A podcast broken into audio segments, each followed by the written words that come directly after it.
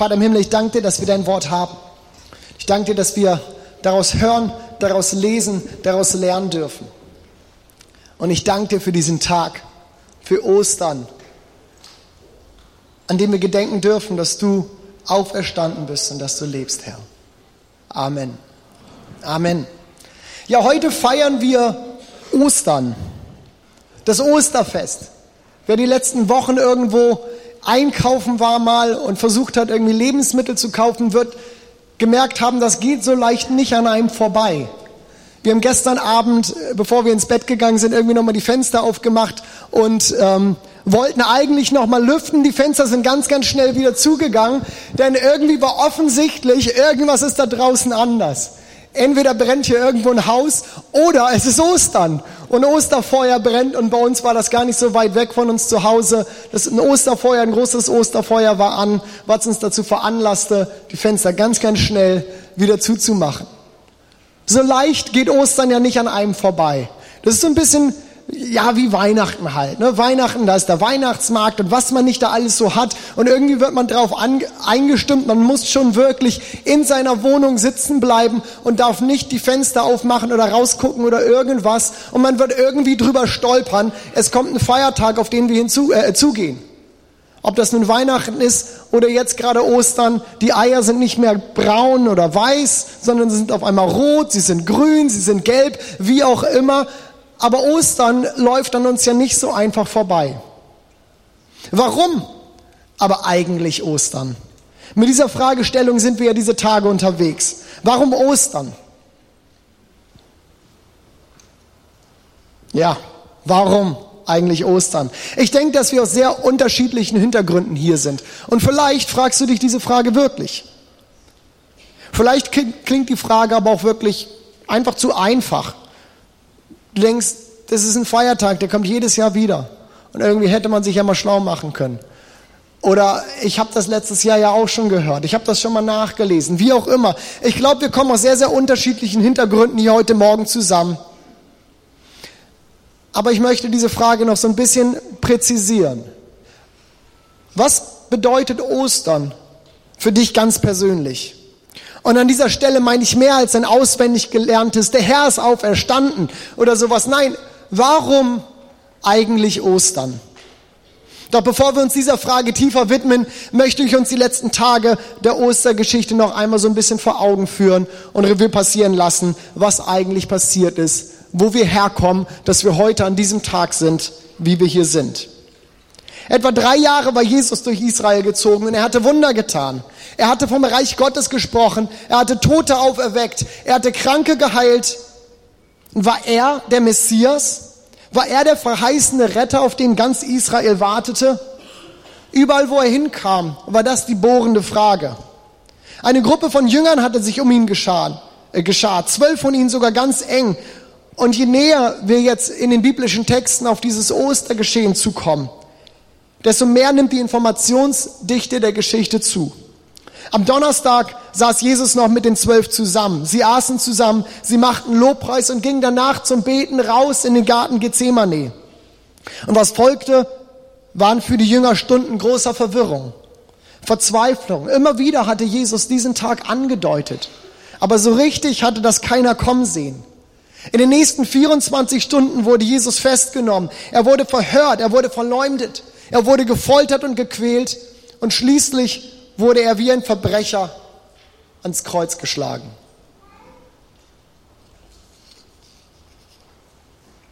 Alex hat am Freitag über diesen Tag gepredigt. Karfreitag. Jesus geht ans Kreuz. Er stirbt. Stirbt vor den Augen aller, die es sehen wollten. Öffentlich. Und warum? weil er wusste, dass wir Menschen einen Erlöser brauchen.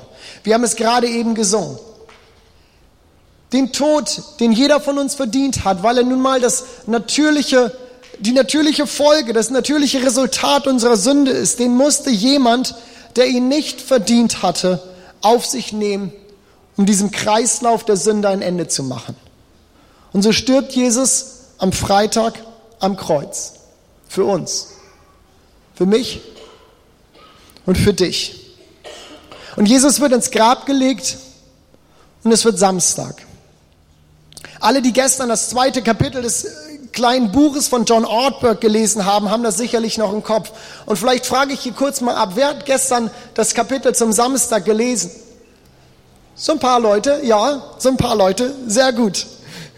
Samstag, der Tag dazwischen, der Tag nach dem Freitag. Und was passiert? Nichts. Stille. Der Messias ist tot und der Himmel schweigt. Es ist eigentlich schon interessant, dass so wenig über diesen Tag bekannt ist. Die letzten der Tage der Jesu sind unheimlich engmaschig dokumentiert, aber hier reißt der Erzählfaden plötzlich ab.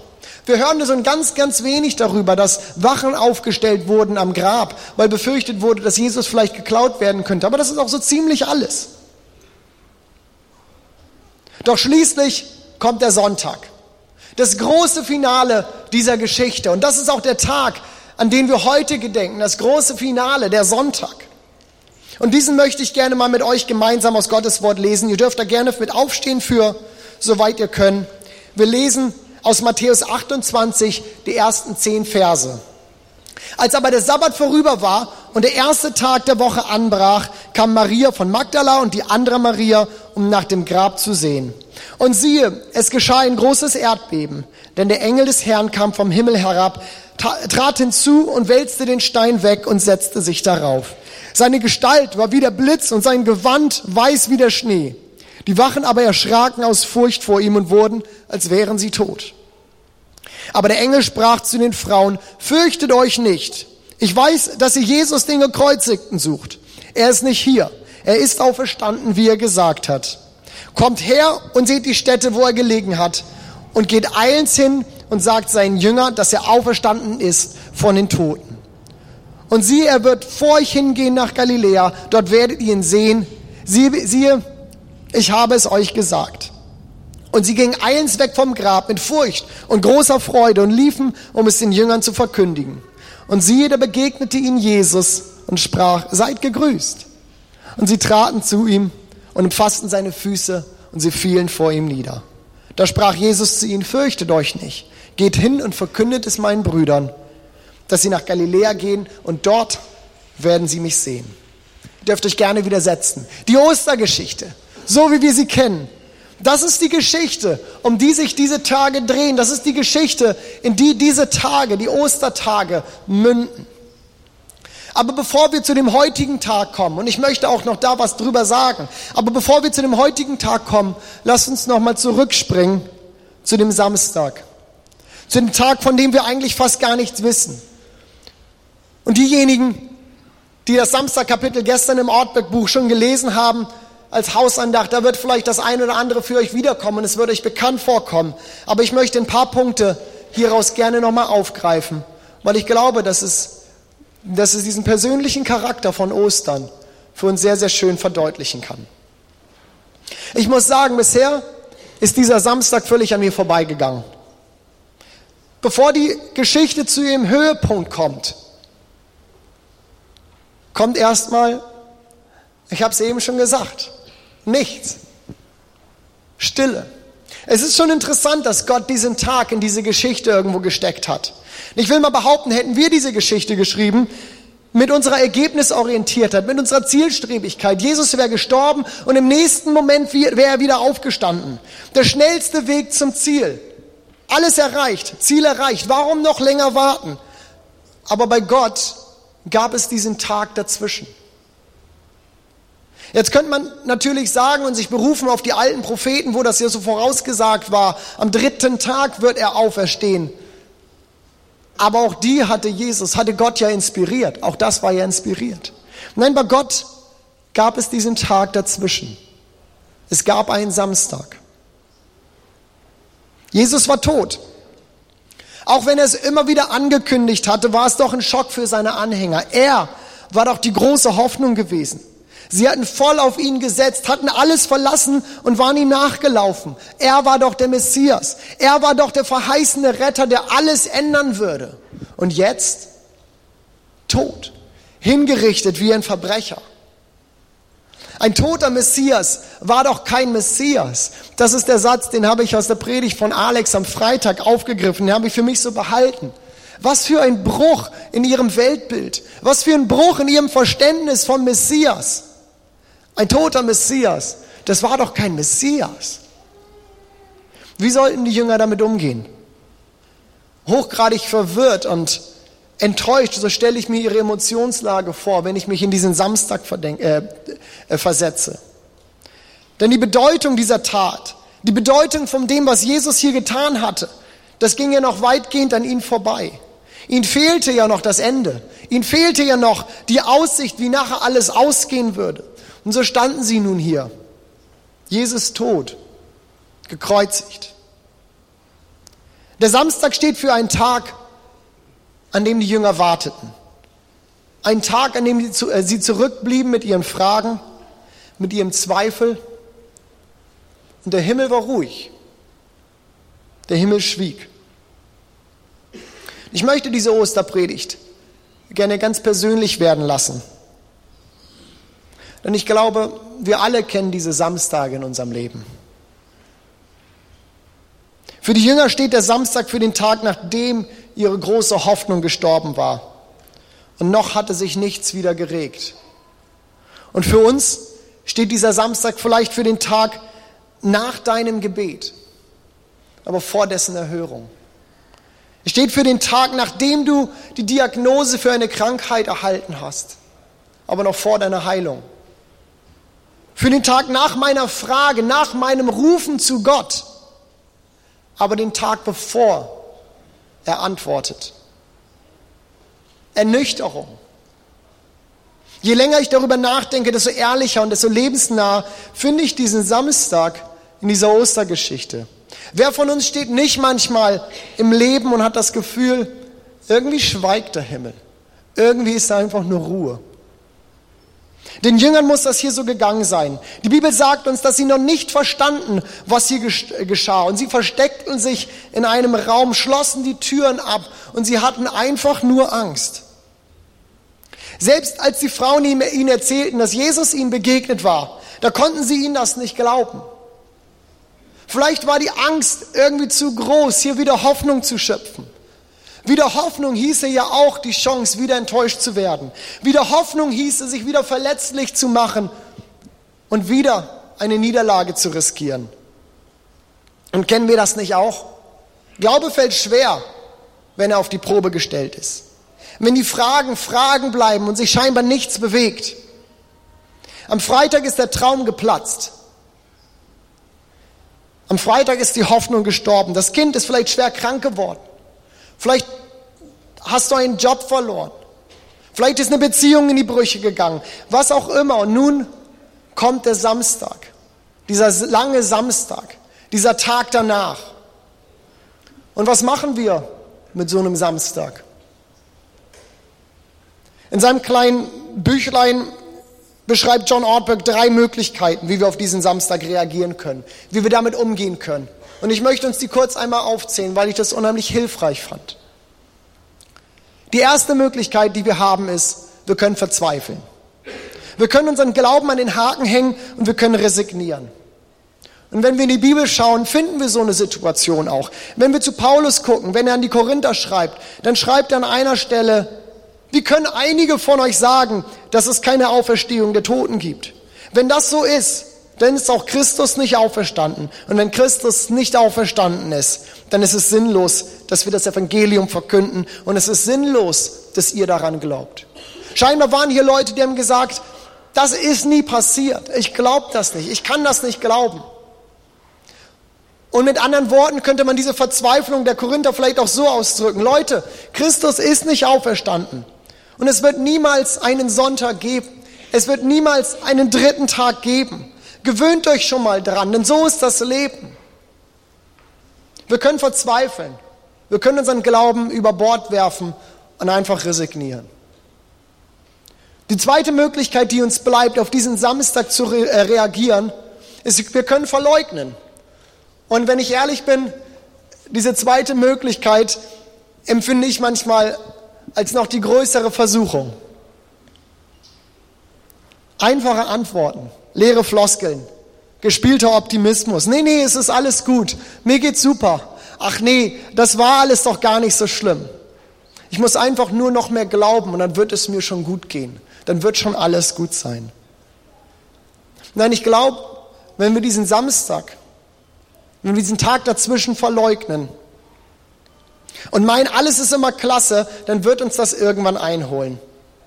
Denn wenn wir so auf Dauer leben, dann bleibt unser Glaube von unserer Lebensrealität getrennt. Und wir leben letztlich immer mehr nur ein Schein. Ich bin überzeugt davon, dass Gott mit unseren ehrlichen Gefühlen und dass Gott mit unseren Emotionen umgehen kann. Und dass wir Gott nicht vor uns selbst irgendwie verteidigen oder beschützen müssen. Nein, Gott kann damit umgehen. Gott kann mit unseren Fragen. Gott kann mit unserem Zweifel. Gott kann mit unserer Wut, unserer Trauer umgehen. Verleugnen wir den Samstag nicht. Das Leben ist nicht immer rosig. Aber Gott kann damit umgehen. Die dritte Möglichkeit, wie wir auf diesen Samstag reagieren können, diesen Tag dazwischen, das ist, wir können warten.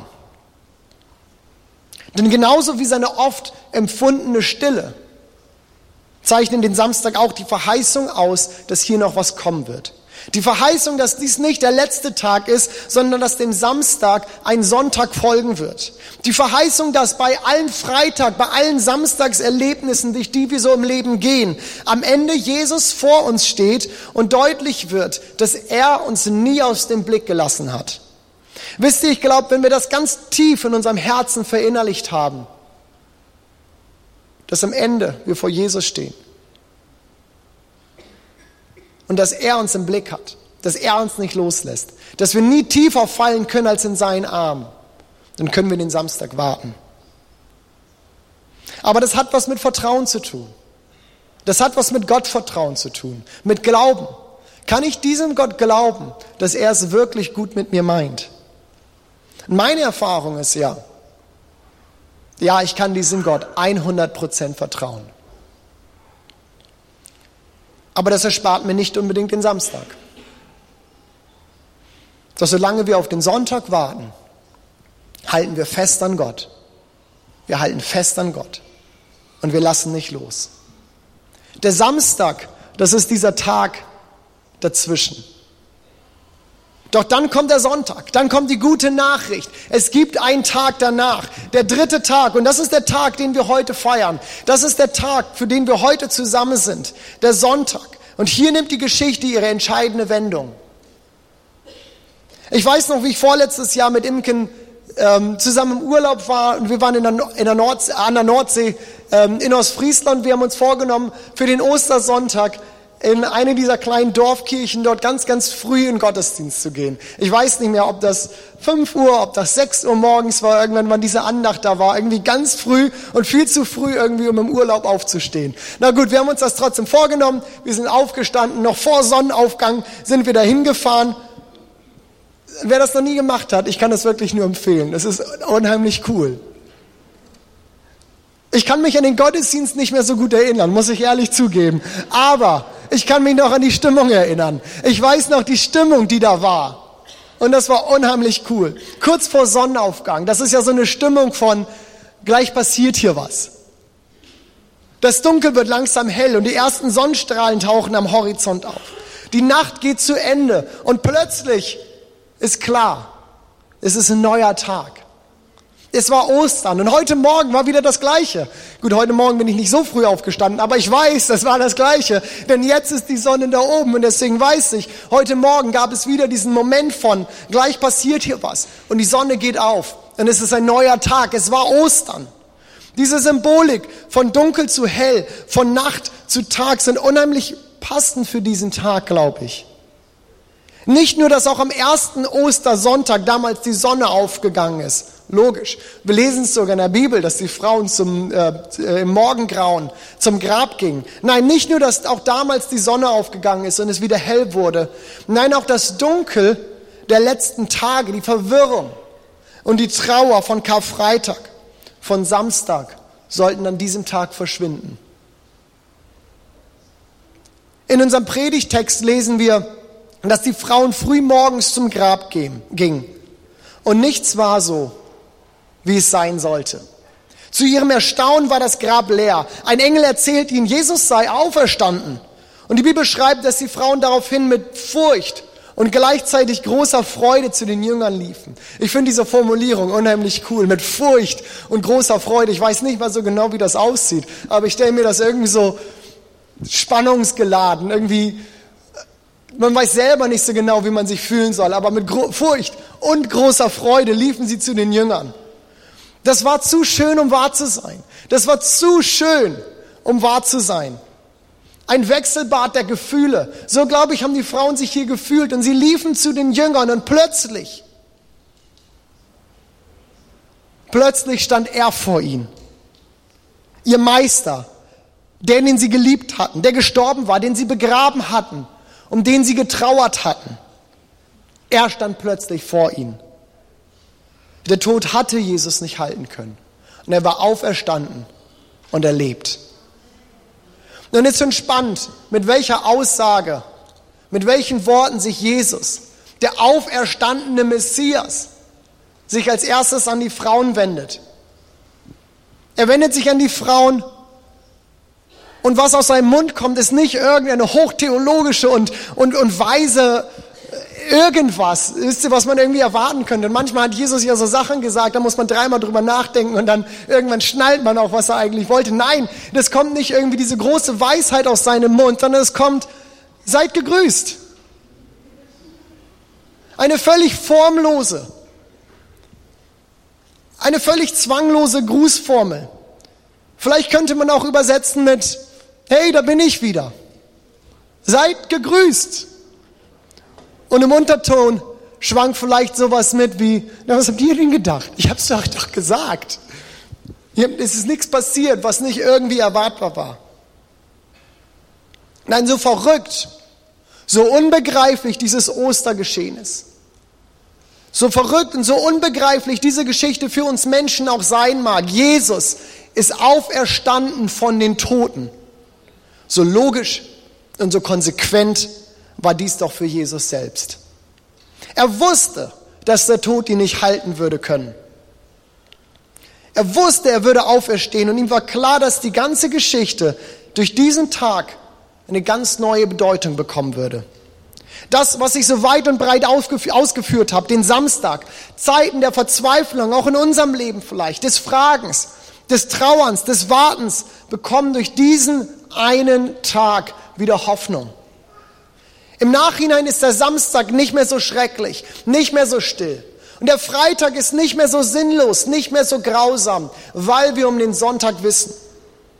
Aber das musste damals ja erst noch klar werden.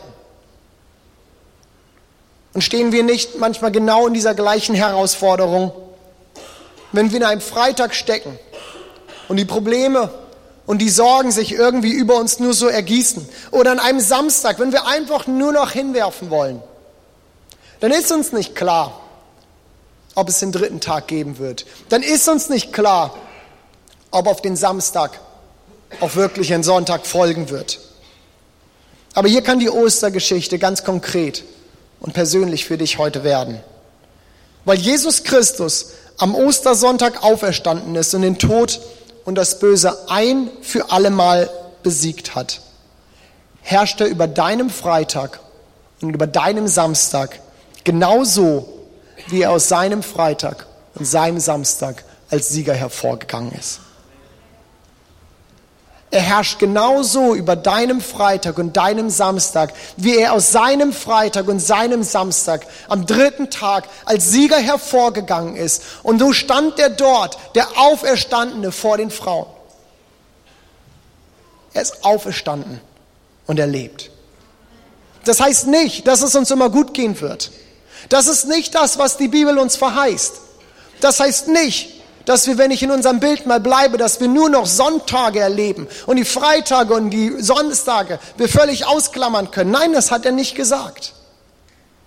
Aber es heißt, dass Jesus an jedem Tag, an jedem einzelnen Tag bis ans Ende aller Tage bei uns sein wird. Mit Jesu Auferstehung wird endgültig äh, deutlich, dass das, was Jesus über sich selbst gesagt hat, die Wahrheit war. Dass er der Messias ist, der von Gott gesandte Retter, der gekommen ist, um für unsere Fehler in die Bresche zu springen. Jesus ist auf diese Welt gekommen, um meine, um deine, um unsere Beziehung zu Gott wiederherzustellen. Er ist am Karfreitag für mich und für dich ans Kreuz gegangen und hat dort unsere Schuld auf sich genommen. Und am Ostersonntag wurde allen Menschen deutlich, dass das, was er sich vorgenommen hatte, gelungen war. Jesus hat gesiegt, er ist auferstanden und er lebt. Das ist das große Finale dieser Feiertage. Und das ist das, was wir bekennen dürfen. Das ist das, was wir bezeugen dürfen. Und es ist so ein schöner Brauch, dass an diesem Ostersonntag wir sagen, der Herr ist auferstanden. Und ihr als Gemeinde dürft gleich nachsagen, wenn ich das sage, er ist wahrhaftig auferstanden. Und lasst uns das ruhig richtig sagen, als würden wir es glauben. Okay, ihr seid noch mit uns. Lasst uns das richtig machen, weil wir es glauben. Nicht nur irgendwie so ganz leicht und mal gucken, mein Nachbar muss das ja nicht unbedingt mitbekommen. Nein, der Herr ist auferstanden. Er ist wahrhaftig auferstanden. Der Herr ist auferstanden. Amen. Lass uns das ruhig noch einmal machen. Der Herr ist auferstanden. Amen. Deswegen feiern wir Ostern. Darum Ostern. Weil Jesus Christus auferstanden ist und weil er lebt. So wie er damals den Jüngern begegnet ist, so wie er damals vor den Frauen stand, so steht Christus immer noch hier als der auferstandene Herr und er lebt. Warum eigentlich Ostern? Mit dieser Frage bin ich eingestiegen in die Predigt. Mit dieser Frage haben wir diese ganzen Tage angekündigt und haben gesagt, lasst uns dem noch einmal nachfühlen. Und ich hoffe, dass du deine Antwort auf diese Frage, vielleicht auch ganz persönlich für dich, in diesen Tagen gefunden hast. Ostern ist mehr als nur eine Werktagspause, in der wir den Frühling genießen können, in der wir vielleicht bemerken, dass die Blumen ja schon blühen und wir mal aus unseren Büros, aus unseren Wohnungen oder wie auch immer rauskommen, mal draußen sind und Zeit mit der Familie verbringen. Nein, das ist schön. Aber Ostern ist mehr als das. An Ostern erinnern wir uns an die drei Tage, die alles veränderten. An die drei Tage, die die Weltgeschichte teilten in ein Vorher und in ein Nachher. An drei Tage, die den Unterschied machten für mich und für dich. Denn seit Ostern gibt es für mich und für dich wieder Hoffnung. Seit Ostern muss ich meine Schuld nicht mehr begleichen, sondern darf um Vergebung bitten und wissen, dass ich bei Gott Gnade finden werde, weil Christus für mich am Kreuz gestorben ist. Darum Ostern. Darum Ostern.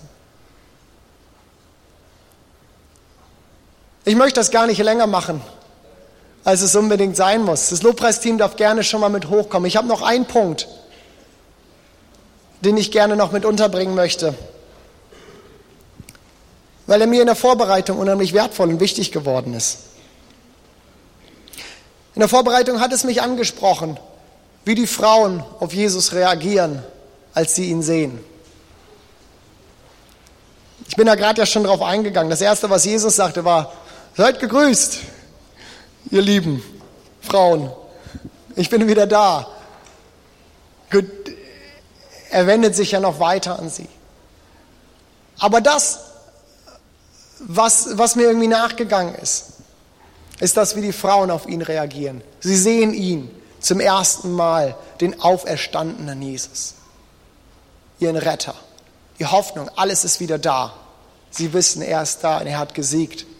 Und was tun sie? Es heißt dort im Text, sie umfassten seine Füße und sie fielen vor ihm nieder. Hier stand er, der Auferstandene. Und ihre natürliche Reaktion der Frauen, die natürliche Reaktion der Frauen war Anbetung. Sie fielen vor ihm nieder. Und wisst ihr was? Er steht immer noch hier, der Auferstandene. Er steht immer noch hier und er wünscht sich diese Begegnung mit ihm. Und wir werden jetzt gleich nochmal Zeit nehmen, etwas Zeit nehmen, auch vor Gott, die wir uns ganz bewusst, die wir ganz bewusst so eingeplant haben. Und mein Wunsch ist es, dass wenn wir das verstanden haben, Christus ist auferstanden, dass wir genau das tun, dass wir Gott anbeten. Dass wir das für uns persönlich umsetzen, dass wir hier in dieser Geschichte lesen. Dort, wo das irgendwo in unser Herz durchrutscht. An diesem Tag ist Christus auferstanden, dass es uns auf unsere Knie bringt und wir Gott anbeten. Vielleicht bist du heute Morgen aber auch hier und sagst, diesen Jesus, von dem wir hier hören, kann mit dem noch gar nicht so richtig viel anfangen. Vielleicht bist du hier und du weißt, dieser Jesus, das ist noch nicht mein persönlicher Retter. Aber du möchtest das gerne ändern heute. Dann lade ich dich ein, gleich bei dem ersten Lied, das unser Lobpreisteam uns singt, dass du hier nach vorne kommst. Ich bin hier vorne, ich warte hier auf dich und ich möchte gerne mit dir beten. Denn das, was wir diese Tage feiern, dessen, woran wir uns erinnern, das ist etwas, das für heute, für jetzt einen Unterschied in deinem Leben machen kann. Christus ist gestorben für unsere Schuld, weil wir als Menschen es nicht schaffen, irgendwie rechtens vor Gott stehen zu können. Aber weil er das weiß, ist er in die Bresche gesprungen, hat er gesagt, ich nehme das. Ich, ich lege mich über diese, diese, die, diese Schlucht, die zwischen Gott und zwischen den Menschen ist. Und er hat das Angebot gemacht. Dort, wo wir ihn, an ihn glauben. Dort, wo wir unsere Schuld bekennen. Und er anerkennt, dort ist ein Gott, dass er unsere Sünden vergeben will. Und er ist gnädig und gerecht. Und ich möchte dich einladen, wenn du hier heute Morgen bist und weißt, dieser Jesus ist nicht mein persönlicher Retter, noch nicht, dann komm nach vorne. Ich möchte gleich für dich beten. Denn dies ist der Tag, Ostern 2014, der einen Unterschied machen kann für dich. Und so wie Ostern damals den, die ganze Weltgeschichte in ein Vorher und ein Nachher geteilt hat, kann Ostern 2014 für dich ganz persönlich dein Leben in ein Vorher und in ein Nachher teilen. In ein Leben, bevor du von Gott wusstest und diese Beziehung zu Gott hattest und ein Leben, nachdem das ist, mit Gott. Wenn du dich angesprochen fühlst, wenn du merkst, das ist das, was Gott hier redet zu mir, zu dir, dann lass das nicht einfach vorbeigehen. Heute ist dein Tag. Heute ist dein Tag, an dem du Gott, an dem du Jesus, dem Auferstandenen, begegnen kannst. Aber ich möchte darüber hinaus auch das noch weiter öffnen. Unsere Gebetsteams werden hier gleich mit zur Verfügung stehen. Wenn du merkst, ich hänge in so einem Samstag fest. Ich hänge in so einem Samstag und es ist einfach nur noch Verzweiflung und Resignation. Und du merkst die Hoffnung an den Sonntag, die Hoffnung, dass dort ein dritter Tag kommen wird, die Hoffnung, dass es weitergeht, dieses Wissen, den zweiten Tag, den Samstag ist der Sonntag verheißen. Und wenn du das nicht mehr kannst, nicht mehr dir wegbleibt, dann such gerne das Gebet auf. Unsere Gebetsteams werden gerne mit dir beten und mit dir vor Gott kommen und mit dir Gott bitten, dass diese Hoffnung zurück in dein Leben kommt du aus diesem Samstag die Hoffnung nicht verlierst, dass der Sonntag kommt. Jesus, so will ich dir danken. Ich will dir danken, dass du am Kreuz gestorben bist und dass du auferstanden bist. Und dies ist der Tag, wo wir daran denken.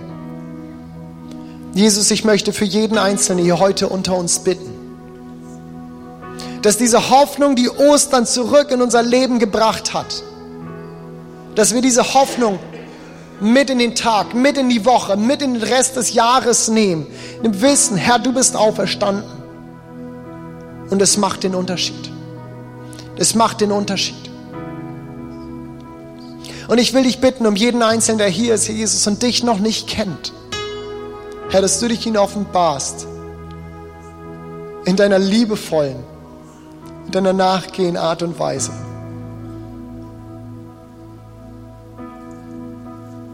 Heiliger Geist, ich bitte, dass du wirkst, dass du kommst und unsere Herzen anrührst. Dort, wo Verletzungen sind, dort, wo Zweifel ist, dort, wo wir festhängen in Samstagen, Jesus, dass du uns anrührst. Dass du diese Hoffnung in uns erwächst und Glaube einfach wieder stark wird in uns, Herr in dieser Gemeinde. Wir wissen, Herr, du, der Auferstandene, bist der, der am Ende durchkommt und der siegt, Herr. Oh Jesus. Und so wollen wir jetzt vor dich kommen, Herr. Wir wollen uns vor dir beugen. Wir wollen dich anbeten. Du, Jesus, der Auferstandene. Amen.